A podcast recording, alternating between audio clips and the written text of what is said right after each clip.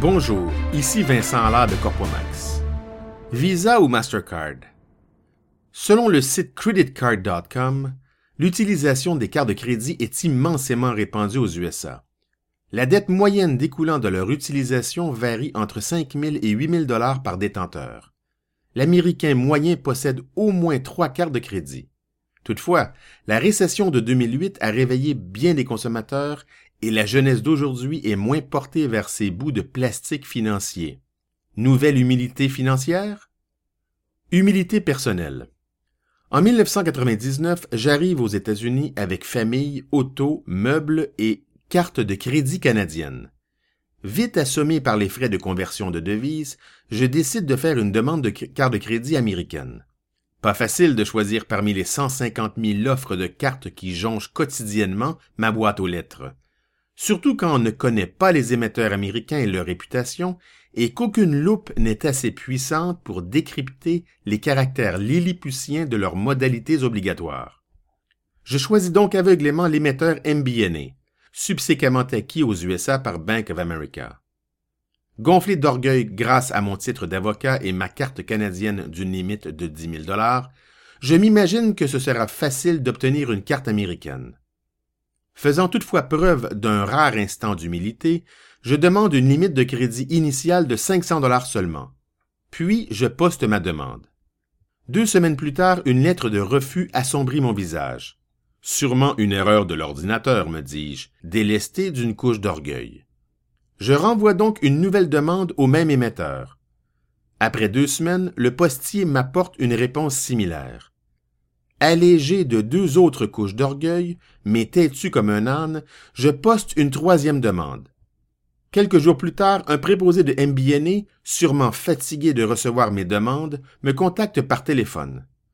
Monsieur Allard, vous n'avez aucun historique de crédit aux USA.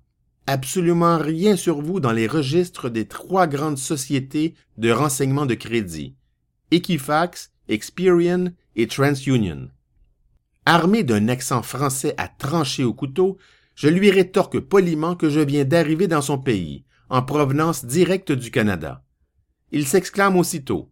Monsieur Allard, il n'y a donc aucun problème. Nous allons demander à notre filiale canadienne de nous fournir un rapport de crédit à votre sujet. Puis nous vous recontacterons sans délai. Deux semaines plus tard, je reçois par la poste une superbe carte de crédit américaine d'une limite de 25 000 dollars. Humilité professionnelle. En 2001, je décide de fonder la société Corpomax. Outre ma soif d'entrepreneur et ma volonté de réussir sur le sol américain, je n'ai absolument rien. Je pars véritablement de zéro. Parmi les bons conseils d'un ami américain, je retiens celui-ci. Offrir une multitude de moyens de paiement à mes futurs clients. Je fais donc une demande pour obtenir un compte marchand de carte de crédit, généralement appelé contrat VAD en Europe. Deux demandes doivent être faites. L'une au consortium Visa Mastercard Discover, l'autre à American Express, Amex. Après avoir rempli leurs nombreux formulaires, je reçois leur acceptation quelques semaines plus tard. Corpomax peut donc désormais accepter des paiements par carte de crédit. En ce qui concerne Amex, ma joie dure deux semaines.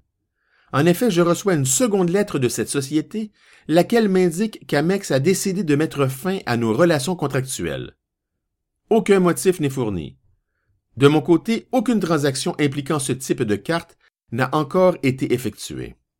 Je contacte donc Amex par téléphone pour obtenir de plus amples explications. Impossible.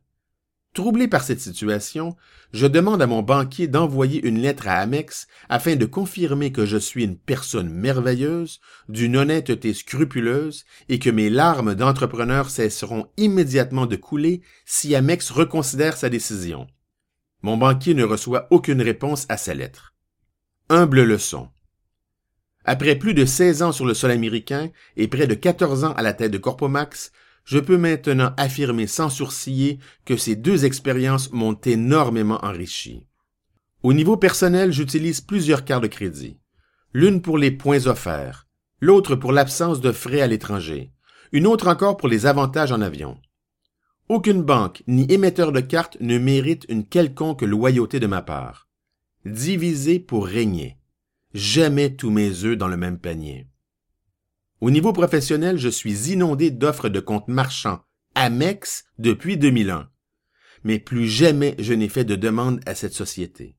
D'ailleurs, de nombreux commerçants américains n'acceptent pas cette carte, se contentant d'accepter celles émises par le trio Visa, Mastercard et Discover.